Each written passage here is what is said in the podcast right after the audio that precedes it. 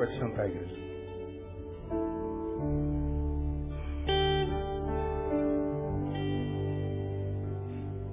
Abre a tua Bíblia em Mateus 17. A gente está conversando desde de fevereiro, você que vem aqui a primeira vez, sobre o perfil de uma, de uma espiritualidade saudável, sadia. Fizemos é, desde o início uma análise do que a gente reconhece como espiritualidade na igreja evangélica. E a gente viu que muito do que a gente chama de espiritualidade é patologia. E muito do que a gente chama de Espírito Santo é espírito, mas não santo. E depois nós mostramos o que é espiritualidade, o que, que ela gera em nós. Tudo na palavra. E depois fomos para Mateus capítulo 17, pegamos o episódio da transfiguração e tiramos dali a, o perfil, um diagnóstico do que na nossa concepção é a, a marca de uma espiritualidade saudável. Mateus capítulo 17. E o que, que nós aprendemos nesses seis meses de estudos? Primeiro, que a verdadeira espiritualidade é cristocêntrica. Se a espiritualidade não passa por Jesus, fica aquém dela, dele ou além dela, é, é, é, é espiritualidade que não é gerada pelo seu espírito. Falamos o que, que é isso. Moisés e Elias aparecem, uma voz vem do céu e diz, este é meu filho, apontando para Jesus, dizendo a ele ouvir. Não mais Moisés, a lei, não mais Elias, a profecia, mas a Jesus. Jesus é o centro da espiritualidade. Falamos que, segundo lugar, na espiritualidade do reino, a verdadeira, a cruz é a espinha dorsal. Jesus, no Monte da Transfiguração, diz Lucas, conversava com Elias e Moisés sobre a cruz. O assunto da espiritualidade é cruz. E falamos por que a igreja não fala mais de cruz, a igreja não fala mais de dor, de perseguição, de adversidade, de aflição. Porque no mundo nós já temos tanto, chegar na igreja, que virou de mercado, falar de perseguição, dor, adversidade, a igreja vazia. Nesse contexto nasce a teologia da prosperidade que coloca o homem no centro, que diz que agora tudo é para você. Deus te dá, te faz, te restitui, te abençoa, te cura, você, você, você, você, você. E nós transformamos o, o cristianismo no materialismo, porque ou no humanismo, o homem no centro. Né? Como diz Protágoras, o homem é o centro de todas as coisas e todas as coisas convergem nele. No nosso caso, até Deus. Né? E aí nós criamos uma legião de evangélicos parasitas que acham que Deus é seu empregado, tem que fazer tudo o que ele deseja. De modo que se Deus diz não na oração que o sujeito fez, o sujeito pune a Deus abandonando, deixando a sua igreja como se Deus pudesse ser punido por um sujeito como esse. Por isso a igreja cresce em número, mas não salva a cidade, não muda a qualidade de vida. Por isso que a igreja cresce em número, mas não influencia, não tem o respeito da cidade. Por isso que a igreja nunca foi tão numerosa, nunca teve tanto recurso financeiro, nunca fez tão pouco missões, nunca teve tantos meios de comunicação, nunca teve tão pouco conteúdo para comunicar, nunca foi tão visível, mas tão antagônica à igreja primitiva, que a igreja primitiva caía na graça do povo e nós estamos caindo na desgraça do povo. Nós nunca fomos tão odiados. O tempo da perseguição é chegado. Você pode se preparar para a forma como o Brasil verá os evangélicos. Nós seremos odiados. E não é por causa do nosso testemunho, é por causa do nosso mau testemunho. Porque a igreja virou de mercado, virou um negócio. Tudo é dinheiro. Tudo é poder, tudo é político. Então é, a, a cruz foi tirada da, da espiritualidade dessa igreja. Então não tem nada a ver com Jesus. Falamos em terceiro lugar que a verdadeira espiritualidade anula o poder do medo. Lá na transfiguração, é, os discípulos, ao verem é, Moisés, Elias, a nuvem descendo, a voz se manifestando, diz que eles foram tomados por medo e pavor, e a palavra foi não temais. Na espiritualidade do reino não há medo, nós não temos medo nem do divino, Deus ou diabo, nós não temos medo do próximo, e nós não temos medo dos tempos, nem do passado, nem do presente, nem do futuro. Falamos em quarto lugar que a verdadeira oração, a verdadeira espiritualidade pratica oração, porque Jesus subiu ao monte para orar. Então, se alguém diz ser espiritual, mas no seu quarto não há um altar, ou seja, o seu quarto é só um dormitório, seu quarto é só um lugar de dormir, não tem um altar de oração, você só ora na igreja ou nem na igreja. Tem nada de espiritualidade aí. Você está se relacionando com Deus e com o seu reino por simpatia e não por empatia. Você gosta disso aqui, você se sente bem aqui, você acha bonitinho, você acha os louvores maneiros, você acha a palavra do pastor Neil bacana, mas é só isso.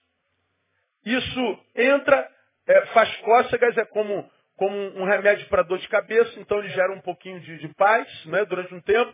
É como um rivotril que te permite dormir se você está agitado demais. Mas logo, logo passa o efeito. Ah, você não vai ter a bênção da longevidade nem da permanência, a paz de Deus que excede todo entendimento, jamais. Porque a verdadeira espiritualidade gerada no peito, na alma de um homem de Deus, faz com que ele cumpra o que Jesus disse. Se é, algum de vós tem necessidade de qualquer coisa, entra no teu quarto, em secreto, e teu pai em secreto te abençoará. Aprendemos que na igreja nós oramos e pedimos a Deus a bênção para o seu corpo. No quarto, para o membro desse corpo, que é cada um de nós. Então a verdadeira espiritualidade pratica a oração. E nós falamos o, o, o, que a oração gera em nós. Né? E hoje eu quero mostrar uma nova faceta dessa, dessa espiritualidade. É que a verdadeira espiritualidade é socializadora. Estou começando isso hoje. Ela produz, produz sociabilidade, ela produz comunhão. A verdadeira espiritualidade é socializadora. Você vai lá no capítulo 17, veja lá o versículo primeiro. Seis dias depois, tomou Jesus consigo a Pedro, a Tiago e João, irmão deste, e os conduziu à parte ao monte alto. Ou seja, Jesus subiu ao monte da transfiguração, onde viveu a experiência fenomenológica, espiritual e transcendental, mas diz o texto que ele não subiu sozinho, ele levou amigos. Ele levou gente que andava perto. Ele não viveu a experiência sozinho. Jesus poderia ter subido ao monte sozinho, mas não faz. Leva amigos. Jesus tinha amigos. Jesus era gente. Jesus optou por não andar sozinho, embora pudesse fazê-lo. Mas a espiritualidade de Jesus é uma espiritualidade que faz com que, porque me aproximei de Deus de fato, de verdade, me aproxime do meu irmão. Ela é socializadora. Isso é claro no Evangelho inteiro. No episódio da transfiguração, é revelado o lado divino do Deus homem. E aonde que o lado divino do Deus homem é revelado? Bom, quando ele está no meio da profecia e da lei representadas em Moisés e Elias, uma voz aparece do céu dentro de uma nuvem, apontando para ele e diz, este é meu filho amado. Então a divindade do Deus homem é revelada ali, mas não só. Ali também é revelada a humanidade do homem Deus. Não só a divindade do Deus homem, mas a humanidade do homem Deus. Por que a humanidade do homem Deus? Porque ele não vive isso sozinho. Pedro, Tiago e João estão lá, são testemunhas, participam, têm voz. Vamos fazer três cabaninhas aqui, mestre? Fala besteira, mas participa. Jesus não vive a espiritualidade sozinho. Jesus gera em nós, na sua igreja, uma espiritualidade socializadora. A transfiguração acontece em qual monte? No Monte Hermon, aprendemos isso na primeira aula. No Monte Hermon, nós vemos na transfiguração o quê? O extremo positivo da espiritualidade. É quando Jesus está no auge da glória e está desconstruindo na cabeça dos discípulos judeus a herança profética de, de, de, de centenas de anos que regeu a história da humanidade entre a lei e a profecia, e ali, no auge da espiritualidade, Jesus desconstrói a cabeça dos discípulos e diz, agora é inaugurada uma nova era, não mais em Moisés nem Elias, não mais na profecia e nem na lei, mas na graça do Cristo diante do qual a voz se manifesta. No irmão está o extremo positivo da espiritualidade. E no Getsemane está o extremo negativo da espiritualidade é quando Jesus chega ao, ao, ao clímax da angústia. É quando ele chega ao clímax da humanidade. Deus, se for possível, afasta de mim esse cálice. Seu suor se transforma em sangue.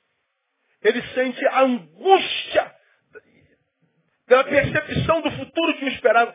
Ele não só seria um corpo fragilizado e triturado pela maldade dos homens, mas seria um ser que carregaria o pecado da humanidade inteira. No irmão, o extremo da positividade. No Getsemane, o extremo da negatividade. Em ambos, ele estava acompanhado. Jesus não esteve sozinho nem na glória e nem no vale. Nem no monte, nem no vale. Ele não esteve sozinho nem na exaltação e nem na humilhação.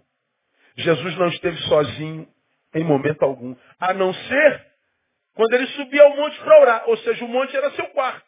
Em secreto, ele falava com seu pai. Mas toda vez que ele saía do secreto com o pai, ele se encontrava com os homens. Aqui a gente desconstrói totalmente a espiritualidade dos evangélicos, que criamos no Brasil ao longo da história uma definição de santidade completamente equivocada. Nós aprendemos que ser santo é ser separado. É verdade. Santo é separado. Mas não é separado geograficamente do mundo. É separado dos seus valores e princípios. E porque, como igreja, nos guetizamos, criamos guetos que chamamos de paróquias locais, de comunidades locais, de templos locais, nós criamos um mundinho só para os iguais, nós legamos o mundo àquele que, que, que, que, que sobre ele jaz. E aí, cometemos um pecado histórico com a nossa nação.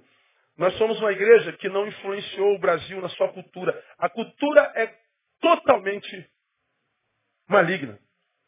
Nós não temos é, peças teatrais evangélicas, nós não temos novelas com cunho cristão, nós não temos desenhos com cunho cristão. Agora, todas as novelas, todos os filmes, todos os desenhos, tudo estão encharcados de quê? Da influência, por exemplo, da macumba. Dos valores imorais que desconstroem a família. Quando eu estou chegando em casa, está passando uma, uma cena da novela das oito, Império. Que cena estava passando? O sujeito estava na, na, na, casa, ou no apartamento, não sei, da amante dele, e a esposa estava lá. E a amante consolando a esposa, poxa, não queria lhe fazer mal. E a esposa dizendo, eu não posso nem te arrebentar com sua menina. Aí o menino chega. Só que a amante tem cara de anjo. Não dá para sentir raiva daquela menina. E a mulher? Uma megera. Eu não vejo a novela.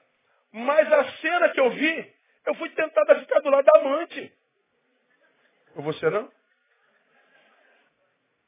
Eles fazem de uma forma tão subliminar que vai desconstruindo os valores da família sem que a gente se aperceba. A mulher não presta. A mulher é uma megera, mas a amante é uma santinha. Esse marido tem razão de ter essa amante. Esse marido tem razão, porque a mulher dele não presta. E a gente está desconstruindo os valores da família. Ou seja, não há valores cristãos lá, mas os valores das trevas estão encharcando a tudo. Você pode pegar as músicas populares brasileiras, tem músicas com cunho religioso em todas elas, principalmente as da, Bahia, axé. Fala da religião deles o tempo inteiro. Agora, já existe uma lei tentando proibir que, nas que os profissionais de música coloquem é, influência religiosa cristã nas suas próprias canções. Estão querendo proibir os compositores de colocarem valores cristãos nas suas músicas seculares. Ou seja, a cultura brasileira foi totalmente sequestrada pelas trevas. E a gente diz, porque o diabo sujo, não, porque a igreja é burra. Nós transformamos no mundo, no mundo de Satanás, e dissemos, nós não temos nada a ver com isso.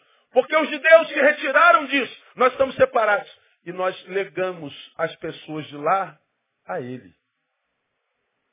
É de nós que as almas serão cobradas. Qual é o problema do mundo? A gente vê a, a, a, em todos os lugares as pessoas tentando pensar no mundo. O que está acontecendo com os homens? O que está acontecendo com o mundo? Meu Deus, o bagulho está doido, suicídio para todos lados e tal. Qual é o problema deles? A ausência de nós. O problema deles é a nossa ausência. Porque se eles são a carne que está em, em estado de putrefação, em estado de putrefação está porque o sal não está lá preservando. Se a vida está sem sabor, é porque o sal não está lá dando sabor. O problema da carne humana que está em estado de putrefação é a ausência de sais. E Jesus diz para mim e para você, vós sois o sal da terra. Por que, que isso é uma realidade? Porque a espiritualidade que nós vivemos não é socializadora. Nós só temos amigos crentes. Nós não falamos com quem não é da nossa religião, porque é pecado. Nós construímos nossos guetos e nos afastamos pensando no nosso bem-estar. Esquecemos da missão. Agora, a espiritualidade de Jesus ela é socializadora. Jesus não esteve sozinho em momento algum, portanto, quando crescemos em santidade,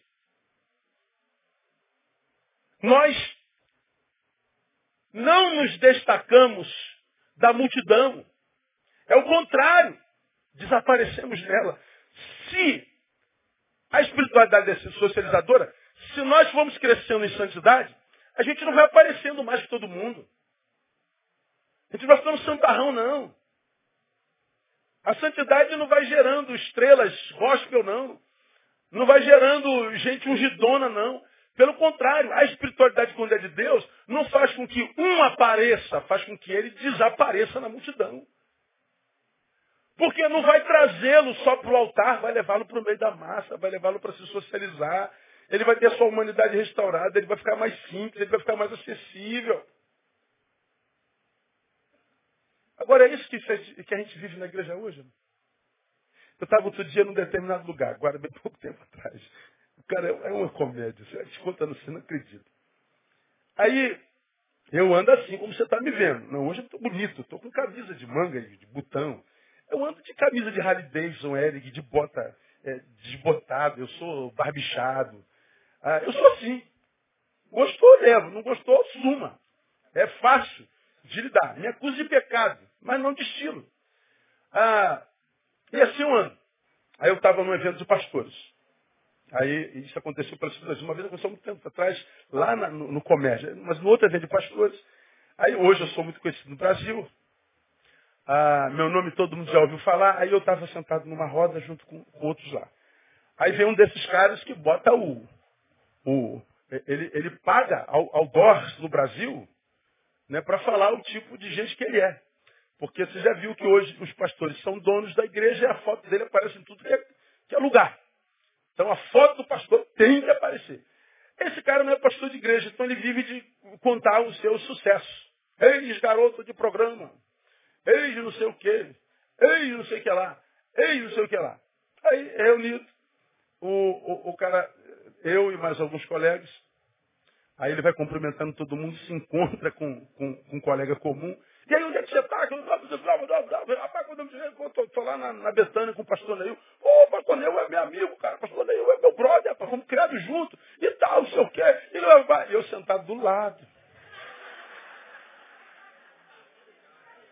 Josimar estava lá? Estava, não estava? Eu sentado do lado. Aí o outro pastor falou assim, pô, tu é amigo do Neil? Cadê? Neil, meu amigo, meu brother, rapaz. Rapaz, manda um abraço para ele, saudei eu do lado. Mentiroso do caramba. Meu amigo, foi criado comigo. Eu do lado. Nunca vi o caboclo na minha vida. E, e depois que vi, nunca mais quero vê-lo de novo. Aí, Agora, há pouco tempo atrás, eu estou de moto e vou pregar num, num café de pastores. Cheguei eu de Harley Davidson, de camisa, de, de bota, de botado, barbicho. Minha Bíblia é um iPad, meus esboços estão aqui. Aí chega o pregador. Ele não me reconhece de novo. O cara é retardado, só pode ser, mano.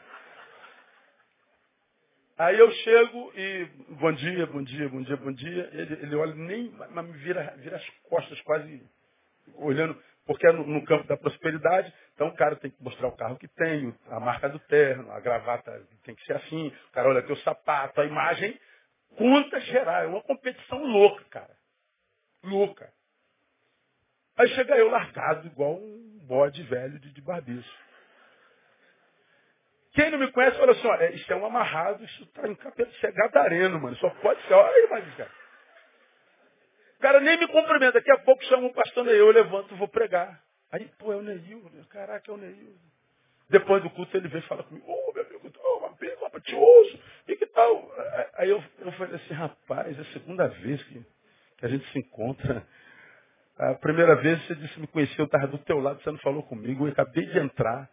Você olhou para mim de cima a baixo e virou as costas.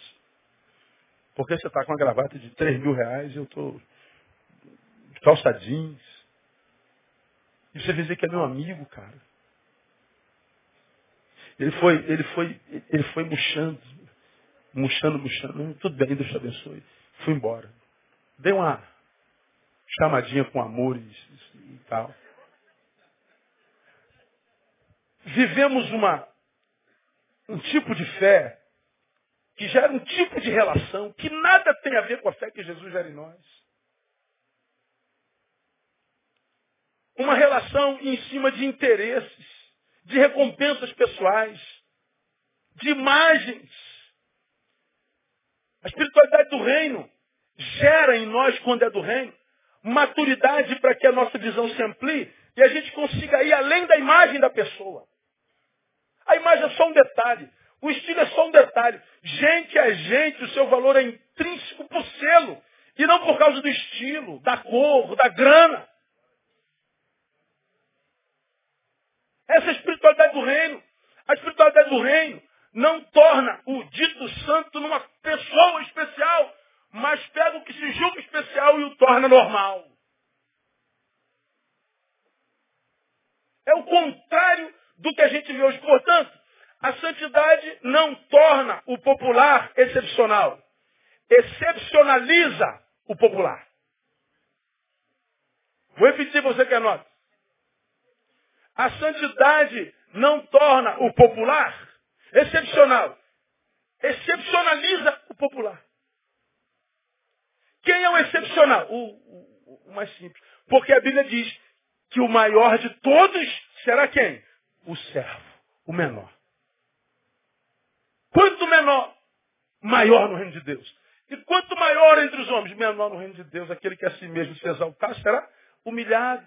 E aquele que a si mesmo se humilhar será exaltado. Portanto, eu posso afirmar para você, minha igreja, você já aprendeu, nunca se impressione com o quê? Com a santidade de ninguém. Santidade de Deus não impressiona. O que impressiona é a humanidade que essa santidade restaura. Impressione-se com a humanidade das pessoas. Quando você estiver diante do ser humano humano, você pode ter certeza, mesmo que ele não seja da sua religião, esse cara é um cara de Deus. Porque Deus é amor. Agora, na cabeça do evangélico, isso é uma heresia. Porque Deus é da religião dele. Você já imaginou se o povo de Deus fosse só os evangélicos? Deus estava ruim de povo pra caramba. Mas que bom que Jesus diz que eu tenho outras ovelhas que não são desse aprisco.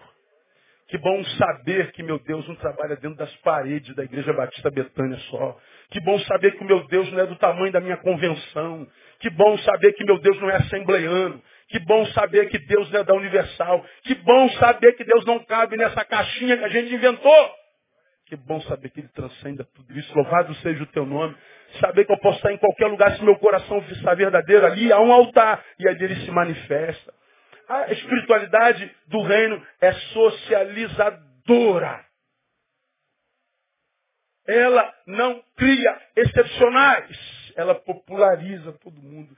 Ela gera comunhão. Por isso que ele diz que a gente tem que amar um ao outro, que a gente tem que viver em comunhão. Isso é agradável e suave. Porque é só na comunhão que eles acreditarão que ele está no nosso meio. O mundo entenderá que Jesus está no nosso meio por causa da comunhão que a gente vive. Por que, que eles não acreditam que nós somos, somos dele? Porque a gente não tem comunhão.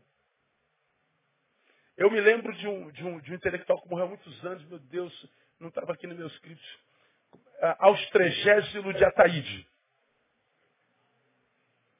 Austregésilo foi um dos maiores intelectuais que país conheceu. Morreu tem umas duas décadas, ou um pouco menos, ou um pouco mais. Eu me lembro como se fosse hoje. Eu dei um estudo sobre a palavra, sobre uma frase de, que, que, que, que, que Austregésilo disse.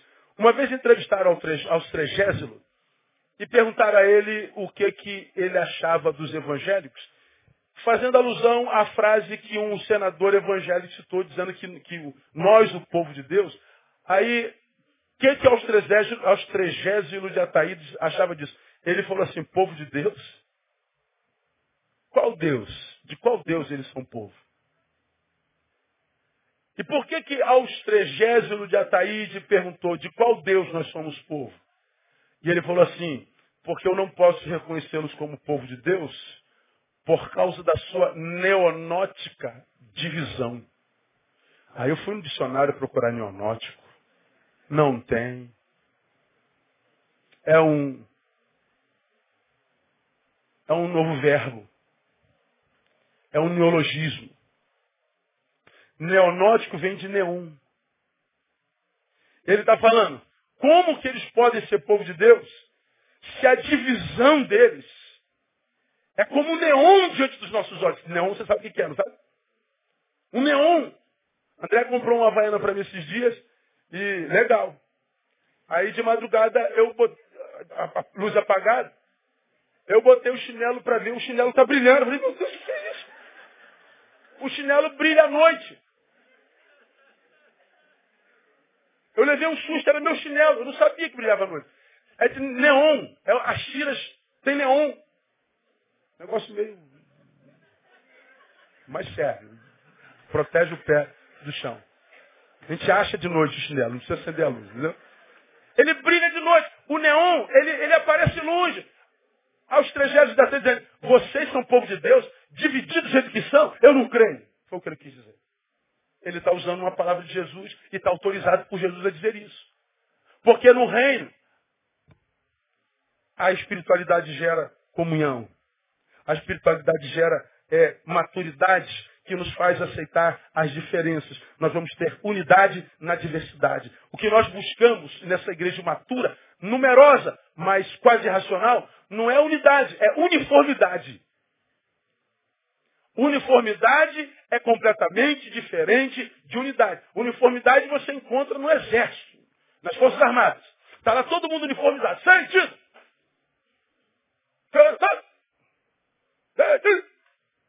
Horário! Juntinho, bonitinho, com a farda igualzinho, a bona igualzinha, o boot ou o coturno igual, tudo bonitinho, direita, uniforme. Quem está do lado nem conhece o outro não sabe de onde vem, não tem absolutamente nada em comum. Podem se odiar, estão com vontade de matar um ao outro. Eles têm uniformidade, mas não têm unidade.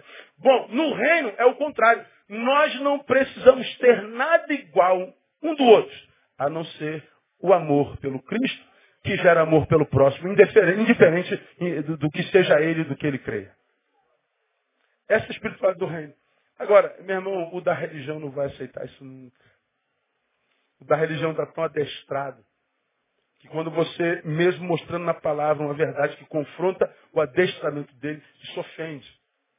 Agora, em Jesus não há santidade que não produza relacionamento, que não produza comunhão, que não produza amizade. Fala nisso. Deixa eu mostrar para vocês, para a gente refletir rápido, algumas bênçãos advindas da boa amizade, algumas bênçãos advindas da sociabilidade, algumas bênçãos advindas da comunhão. Bom, começa em Gênesis 2,18. Começa do começo, não precisa abrir. Deus cria e diz, é muito bom. Mas depois ele olha para o homem e diz, não. Não é bom que o homem esteja só. Far-lhe uma ajudadora que lhe seja idônea. Ou uma adjutora que esteja como que diante de si. Não é adiante. Diante de si, é, vamos imaginar que eu sou o Adão e a mulher é o espelho. Eu olho para a mulher e me vejo. Porque ela é a extensão de mim mesmo. A minha mulher é o meu eu, outro. É o espelho de mim mesmo. É isso que Jesus, que Deus planejou no início. Aí, quando ele diz, não é bom que eu me esteja só, faz a mulher, aí depois ele faz uma outra análise da sua criação, diz que era tudo muito bom. Sem mulher, bom. Com mulher, muito bom. E agora estou desconstruindo essa parada. Muito bom. Por que, que é muito bom? Porque a amizade, a comunhão, nos dá vitória contra a solidão. Solidão no diagnóstico de Deus é muito ruim. É possível viver só? É. Mas será bom? Não. Deus não olha para Deus e diz assim, não é possível que o homem viva só. Não, não foi o que Deus disse. Não será bom. Possível é. Quer viver sozinho, vivo, é um direito seu, mas nunca será bom. Ele está dizendo que a vida encontra sabor no outro. A vida encontra sentido no outro. Eu me enxergo, ou seja, enquanto valores, eu vejo o meu valor nela, eu vejo meus defeitos nela. Quando eu vejo o meu defeito no outro, eu me conserto. E porque me consertei e enxergo o conserto, eu me amo. Porque eu me amo, eu amo o meu próximo. A solidão não possibilita isso. Por isso que o pecado faz o quê? Quebra a comunhão entre esses mesmos dois. E o que a graça faz? Restaura a comunhão, porque a vida só encontra sabor no outro. Só que o outro faz tão mal para a gente, machuca tanta gente, que a gente está dizendo que o outro já não vale nada, que o outro não presta. Aí vem Jesus e diz, gente, não é contra carne e sangue que a gente está lutando. Se é de carne e osso, não é teu inimigo. Se é de carne e osso, é irmão. Se é de carne e osso, é parceiro. Não é contra ele que você tem que lutar. Ele não está fazendo isso por si mesmo. Foi deformado pelo pecado. Não se transforme nele porque ele é mau. Continue sendo quem você é. E na tua santidade você santifica teu marido, você santifica tua esposa, você santifica seu marido e você restaura um ser humano. Você melhora a terra. Como que a terra vai ser restaurada? Na comunhão. Quando o sal sair do saleiro e ir para a carne, transformá-la numa carne que vale a pena. Mas não, nós achamos que servir ao Senhor é vir à igreja. Só. Não pode. A, a gente reduziu demais. É, é, é, é no encontro que a gente tem vitória contra a solidão. E a solidão não se vence só porque você tem alguém do lado, não. Ah, você pode estar aqui no meio de, de mil pessoas sozinha ao extremo. Você pode passar amanhã no calçadão de Madureira, do, do, do, lá, no centro da cidade, uma multidão de gente, mas sozinho. Porque o que mata a solidão não é ter alguém do lado, é ter intimidade com esse alguém que está do lado. O que mata a solidão é a comunhão, não é a presença de outro ser. Por isso que ele diz que não é bom que o homem esteja só. Eles têm que estar com alguém com quem ele tem intimidade, e essa intimidade então mata a solidão. Eu estou sarado. Sarado, eu gero saúde. Se eu não me relaciono, eu estou doente. Não é, é, é, é tem saúde. Se eu não tenho saúde, eu reproduzo doença. E nós estamos vendo exatamente isso acontecer na raça humana. Nós viramos a doença do outro quando deveríamos ser a cura. O que, que a espiritualidade faz? Nós restaura essa humanidade. Você já aprendeu com a espiritualidade do reino? Não é de um ser humano tentando se transformar num ser espiritual. É o ser espiritual tentando voltar a ser humano. Humanidade que foi quebrada pelo pecado. A gente olha para o outro não ama, usa, mata, abusa, denigre, produz dor, adoece. Quando a, a santidade vem, ela me humaniza e aí eu volto a ver o meu próximo com o mesmo amor com o qual ele me amou e me sarou. Isso é simples demais. O problema é que quando a gente começa a ouvir verdades depois, a gente está tão contaminado pelo que a gente aprendeu de errado, que para tirar isso de dentro da gente é uma desgraça. Agora, viver o Evangelho é viver em comunhão.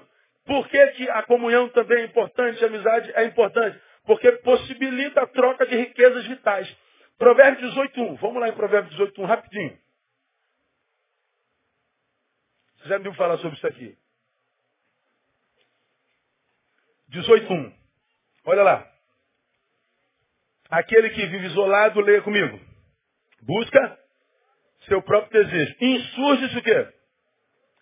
Contra a verdadeira sabedoria. Repita após mim. Aquele que vive isolado, busca seu próprio desejo. Insurge-se contra a verdadeira sabedoria. Vamos trazer para o português carioca. Aquele que vive isolado é burro. Mas aqui tem né, o, o hebraico, né? Rebuscado. Insurge-se contra a verdadeira sabedoria. É burro. Viver isolado é burrice. Por quê? Porque você não tem troca de riquezas vitais. Ou seja, de vida. Eu não troco vida. Se eu não sou fonte de vida na vida de ninguém, por que, que a vida se derramaria sobre mim? Por que, que a vida se derramaria sobre mim se ela sabe que em mim ela encontra uma ilha que busca seu próprio interesse, vive para si, é um mar morto. Você daria alguma coisa preciosa para alguém que você sabe que não vai compartilhar com ninguém? Se você fosse Deus, tivesse dado vida a alguém que jogou a vida fora absolutamente e viesse amanhã te pedir mais vida, você daria de novo? Pô, o que você fez com a vida que eu te dei? Joguei fora. Ah, não, meu filho, que, que é? Aí nós vemos um monte de gente sendo carcomido pela dor, pela angústia. A vida não gosta dela. A vida disse, tchau, eu não quero mais saber de você. Você me tratou mal. A vida só é boa com quem é bom com ela. Você me tratou mal. E a vida nos abandona. Aí acontece o que eu digo sempre, morremos antes da morte chegar. E aí, mortos, culpamos a Deus, pai, padre, pastor, mãe, filho, história, passado. Todo mundo é culpado, menos eu. Auto-engano, né? Auto-engano. É no encontro que nós temos a possibilidade de troca de riquezas vitais. Você se lembra que é, quando a gente está sozinho, nem, nem a vitória interessa. Você, você lembrar desse, de, desse exemplo que eu dei. Você, você é, joga xadrez, você é, é arqueiro, você, sei lá, você é corredor de 100 metros, você é jogador de basquete, você é um atleta é, extremamente competente, renomado, dos melhores do mundo. E você foi para a competição. E você tirou o primeiro lugar, ganhou o troféu, está no pódio, todo mundo tirando foto sua. E você está com o troféu. Bom, a, a, acabou o torneio, os fotógrafos foram embora, a televisão saiu, o pódio foi retirado. E você volta para casa com o troféu. Você está sozinho, não tem um amigo. Para que serve aquele troféu? Se você não tem como compartilhar, chega em casa e fala, mãe, olha aqui o que, que eu ganhei, olha. Pai, amor, olha aqui o que, que eu ganhei. Porque, Nilson, olha aqui, brother, que gente estudou junto pra caramba, a gente correu atrás. Tá vendo, Felipe? Pô, cara, obrigado aí. Pô, Neil, que legal, cara, parabéns, cara. Caramba, tu viu lá, cara, tu falou que não ia dar certo. Pô, você pode. A gente está trocando. Nós estamos nos alegrando. Nós estamos compartilhando alegria. Nós estamos vendo o pai sorrindo porque nós ganhamos o troféu, o amigo, a mulher, qualquer um. Agora, você é campeão, não tem ninguém para compartilhar o teu troféu. Nem a vitória tem sabor quando a gente está sozinho. Você lembra que eu preguei sobre isso? Você é fanático por, por teu clube. Você é flamenguista. Aí o Flamengo vai dar uma goleada no Vasco. Uh, legal! Qual é o melhor disso? Ter um amigo vascaíno para zoar. O que, que adianta o meu Vasco dar uma goleada no Flamengo? E amanhã eu não conheço nenhum flamenguista, não é possível. Tem que achar um desgraçado desse. Eu tenho que jogar isso na cara de alguém. Eu vou ligar para o meu amigo. É, não é assim que acontece? Porque o melhor de ver o nosso time ganhando é zoar o amigo no dia seguinte. Mas se eu não tenho amigo, O que, que adianta meu time ganhar? Vou celebrar com quem? Vou zoar quem, cara?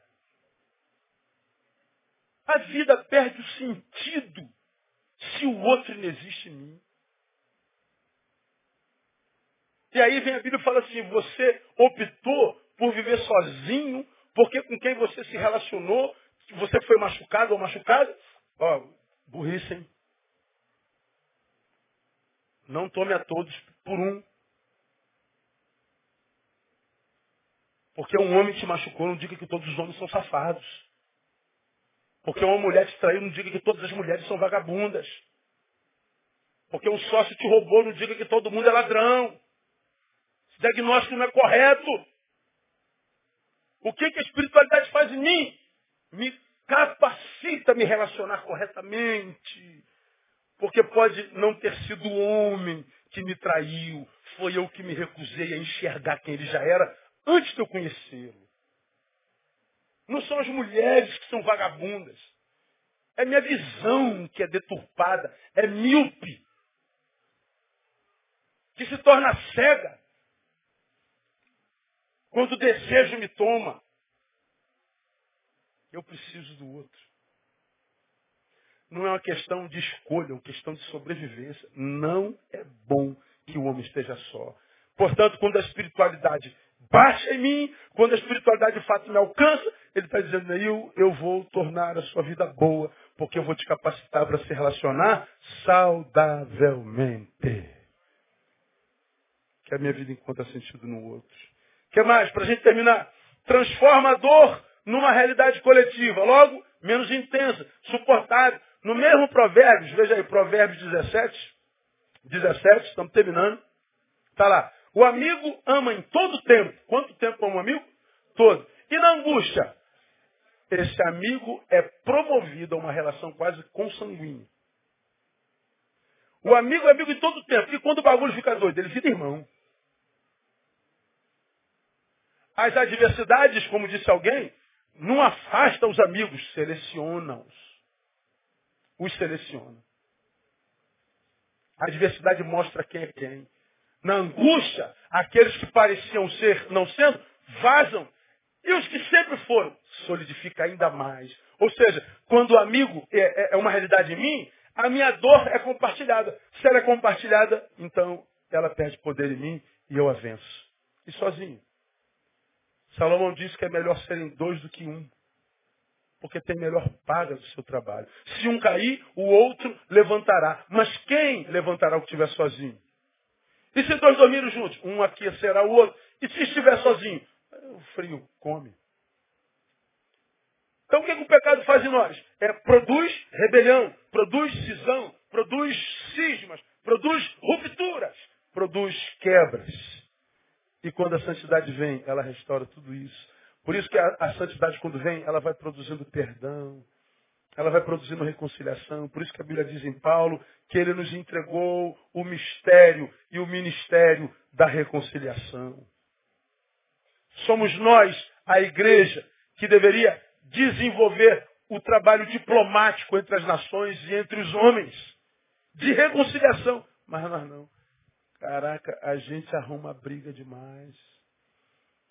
Ah, eu escuto é, quase sempre Pessoas que me cobram.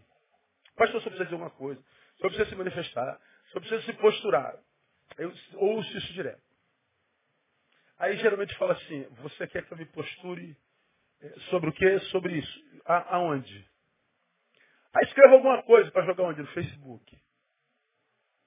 Vocês não entenderam que as pessoas só ouvem os que querem ouvir. Eles só ouvem o que querem ouvir o campo da discussão de temas importantes ou se faz no tete a tete ou não se faz. É perda de tempo. Por quê? Porque minhas letras não levam sentimentos, elas não comunicam as minhas intenções, elas são frias e secas. Estamos tendo discussões importantíssimas em arenas que não são para isso. Eu estou em debates todos os dias, eu estou em eventos todos os dias, eu estou em fóruns todos os dias, eu viajo o Brasil inteiro, e fora dele fora o tempo inteiro. Mas sempre aqui, ó. onde se possa perguntar, onde se possa discordar, onde se possa replicar, onde se possa triplicar. E não onde só se dispute quem tem mais sabedoria e convença o outro do seu erro. Porque diálogo não é sentar numa mesa a fim de convencer o outro que ele está errado. Diálogo é sentar nessa mesma mesa, desarmado, para quem sabe ser convencido pelo outro de que nós estamos errados.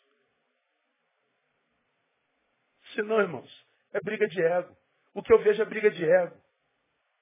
E o meu ego é muito pequenininho para estar discutindo em lugares que não são arenas da discussão. Eu tenho mais o que fazer. Então se posturar não é botar uma opinião no Face. Não é escrever um texto e botar na rede. Porque se discordam, fere. E você não tem como falar, rompe-se relações. Então nós precisamos transformar a, a, a, nossa santidade numa relação de maturidade e amizade, de modo que a gente possa compartilhar, inclusive dores, para que a vida se torne viável e suportável. Porque quem não está suportando, porque não tem amigos. Sabe esse nosso amigo que nós acabamos de orar? Talvez seja um dentre os milhares de pastores que não tem pastor e que não tem com quem abrir coração. Porque quando nós sentamos, nós que nos chamamos de colegas, a gente só disputa quem tem mais membro da igreja, quem, quem tem mais arrecadação, quem tem mais curso, quem tem mais título. Ninguém fala de humanidade. Ninguém fala de derrota, ninguém fala de dor, ninguém fala de angústia, porque a gente não confia no outro. E aí nós somos, enquanto seres, entes viventes, sequestrado pelo título, o pastor sequestra o Neil de mim e o Neil inexiste para a sociedade. O que existe é o pastor e ele é valorizado pela sua performance. Por isso que quando nós pecamos, pecamos, não há perdão. Eu posso ser o pastor mais amado. Eu posso estar aqui há 30 anos. Eu posso ter construído isso aqui tudinho. Eu posso ser amado por vocês. Mas se um pecado meu vier à tona, se eu cair o pecado da igreja quase sempre adultério, o meu ministério vai todo por água abaixo. Vocês me esmagam. Hoje, porque eu ainda não estou em pecado, você diz, não, pastor, eu, eu estaria com o senhor em qualquer nada. Quando o pecado aparecer, muda. O pastor some e o Neil é esmagado. Esse homem não adoeceu da noite para o dia. Ele está carregando suas angústias, suas dores, sozinho.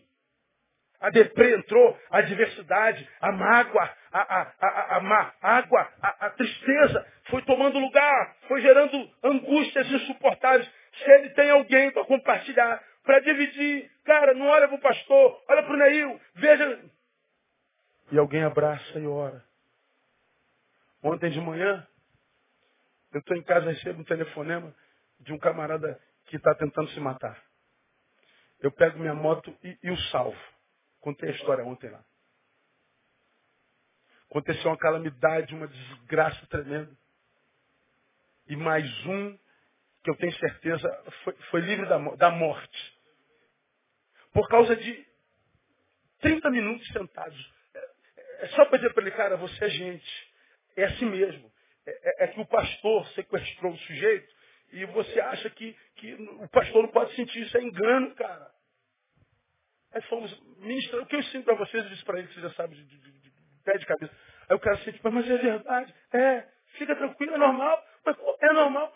Tu vê, tu vê os, os, o brilho voltando, meu Deus. Então sou normal? É, é gente. A gente fala de unidade, unidade, unidade, unidade da igreja, unidade. A igreja só vai ter unidade quando a gente tiver amizade para compartilhar dor. Enquanto a gente não tiver amizade, só compartilha vitória, a gente vai ser essa mentira que a gente é. Porque nas vitórias nós somos diferentes, nas dores, iguaizinhos. Só olha para esse irmão que está do seu lado, com cara de ungidão, com, com postura de abençoadona, de profetona, de profetão, conversa fiada. Se bota um chip, ó, tivesse um buraquinho aqui, botasse um, um plug, vamos pegar os pensamentos dela, joga aqui agora. A, a irmã aqui, vem cá, irmã. Hoje vai ser assim, ó. Ela não vem na igreja nunca mais. Hoje é o irmão, vem cá, irmão. Botar o plug aqui, vai passar aqui. Tá louco, irmão. Se o que está aqui aparece aqui, minha igreja acaba. Domingo já não tem mais culto. Agora, o que não aparece aqui, está o culto para Deus? Não. E você está aqui, não está? Por quê? Graça. Quando ele nos olha do alto, você já aprendeu aqui? Entre nós e ele, há um manto de sangue. É como óculos. Ele está olhando lá de cima. O olhar dele atravessa a lente que é o sangue. E quando chega até mim, me vê purificado. Tira o sangue. O que sobra é juízo. Agora, se eu sei que eu estou de pé por causa da marca do sangue, como é que eu posso julgar meu irmão, cara? Como é que eu posso falar que o cara adulterou, eu vou botar para fora? Como é que o, o, o, sujeito que me traiu. É, é, vou rogar para Deus jogar um câncer nele? Como é que eu vou pedir para Deus botar um no leito? Você está maluco, cara. Se eu não posso abençoar o cala a boca, fico quietinho. Deus é contigo, não tem nada a ver com isso. Juízo não compete a mim. O meu papel é amar. E o amor não tem a ver com sentimento. A gente pode amar até a quem a gente odeia. Porque amor são atitudes. Dá para aquele de quem você não gosta, o mesmo que você dá para quem você ama. A mulher dele está grávida, leva para o hospital. E do teu inimigo está grávida, leva também. Teu amigo está com fome, tem dois pães, dá um para ele. E teu inimigo, dá pão para ele também. Eu não gosto dele, ama a si mesmo. É isso. Agora, onde é que a gente faz a manutenção dessa humanidade em nós? No outro. Eu me mantenho humano por causa daquele com quem eu me relaciono. Você se mantém humano por causa daquele com quem você se relaciona. Somos os resultados dos nossos encontros. Agora, a igreja está cheia de santarrão. Os santarrões vão na santidade adoecida, adoecendo todo mundo. E a gente não pode tolerar o pecado no nosso meio. O pecado do outro, lógico, né? Porque o nosso ninguém sabe. Então, a comunidade que vive a verdadeira espiritualidade é a comunidade da graça. É a comunidade da misericórdia. É a comunidade da segunda chance. É a comunidade que é mais é, hospital do que tribunal. É uma comunidade onde todos são bem-vindos. Tem suas leis, tem suas regras, mas que são flexíveis. Que dá para abençoar todo mundo, se todo mundo quer viver no nosso meio como nós somos. Eu preciso de amigos. Você precisa de amigos. Irmão, se eu não tivesse amigos, eu estaria louco.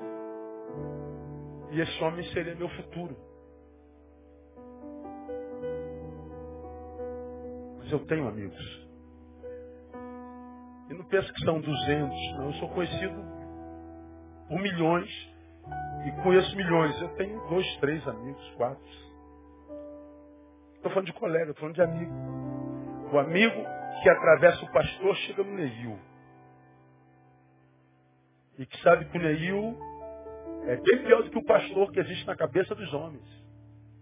Mas a despeito disso, me ama, me ouve, me escuta, compartilha. É fiel. Mesmo que discorde eventualmente de mim, eu não estou aqui por causa de suas ideias, estou aqui por causa de você. É aquela gente que é qual aqueles da caverna de Adulão, endividados, ressecados, doentes, excluídos, que chegam a Davi e dizem, somos teus. Porque Deus sabe quanto minha vida inteira eu disse porque estavam sobre mim, sou teu, fiel. Deus que é o Senhor e testemunho da história sabe. E a gente colhe que planta. Então, meu irmão, seja fiel, cara. Honre teus amigos. Faça manutenção deles porque eles são cada vez mais raros. Seja você um amigo verdadeiro. Porque a espiritualidade é socializadora. Então terminei. Portanto, o Evangelho e a espiritualidade do Evangelho não tem por finalidade primeira o gerar guetos de iguais, mas sim amadurecer gente e capacitá-las a viver com os desiguais. E termino com uma frase que foi publicada há pouco tempo no Face. A igreja não é um abrigo para refugiados do mundo. É uma escola que os capacita ou que capacita a gente para transformá-lo. E como é que isso acontece? No encontro. No encontro. Se você se julga espiritual, irmão, mas essa espiritualidade não restaurou a tua capacidade de se relacionar, se você não é acessível, se você é, vende-se como um, um, um super, está errado. Querem ver ou ver-nos como super?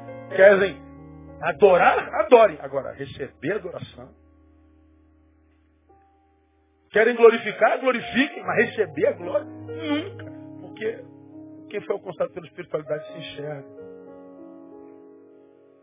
É pelo ministério, talvez você tenha que me glorificar. Mas eu não sou só isso aqui não. Existe meu em mim que se você conhecesse, você não ia glorificar, não. Então, irmã, adora a Deus, foi o que o anjo disse para João em Patmos. Adora a Deus. Só Ele é digno de glória. E nós outros, nos amemos. E sirvamos-nos uns aos outros. Porque nisso o nome de Jesus é glorificado. Que Ele nos dê essa graça, na prática e em verdade, no nome de Jesus. Vamos aplaudir, ficar pé. Vamos embora para casa.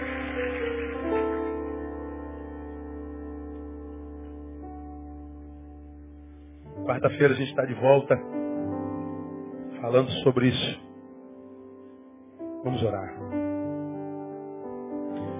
Deus, muito obrigado por essa noite como a tua palavra nos faz bem. Como a tua palavra é gostosa. Mesmo que ela aponte o nosso erro.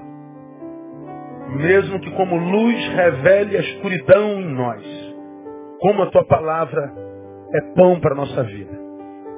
Queremos nos unir aos discípulos e aos apóstolos que diziam a tua palavra é o nosso alimento.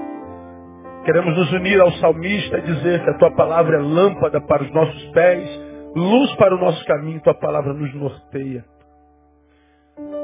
Dá-nos maturidade para praticá-la, Deus.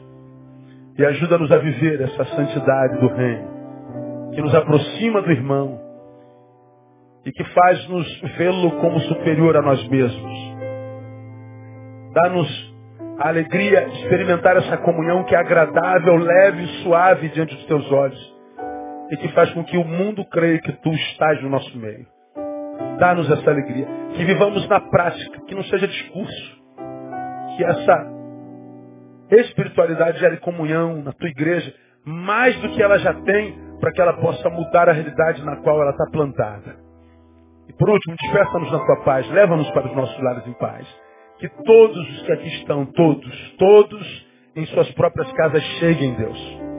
E que tu possas concedê-los não só essa proteção, mas um restante de semana abençoado na tua presença. Por Jesus nós oramos e no nome dele abençoamos o teu povo. Amém. E glória a Deus. Deus abençoe os irmãos. Até domingo permitindo o Senhor. Não cessem de dar um abraço no teu irmão.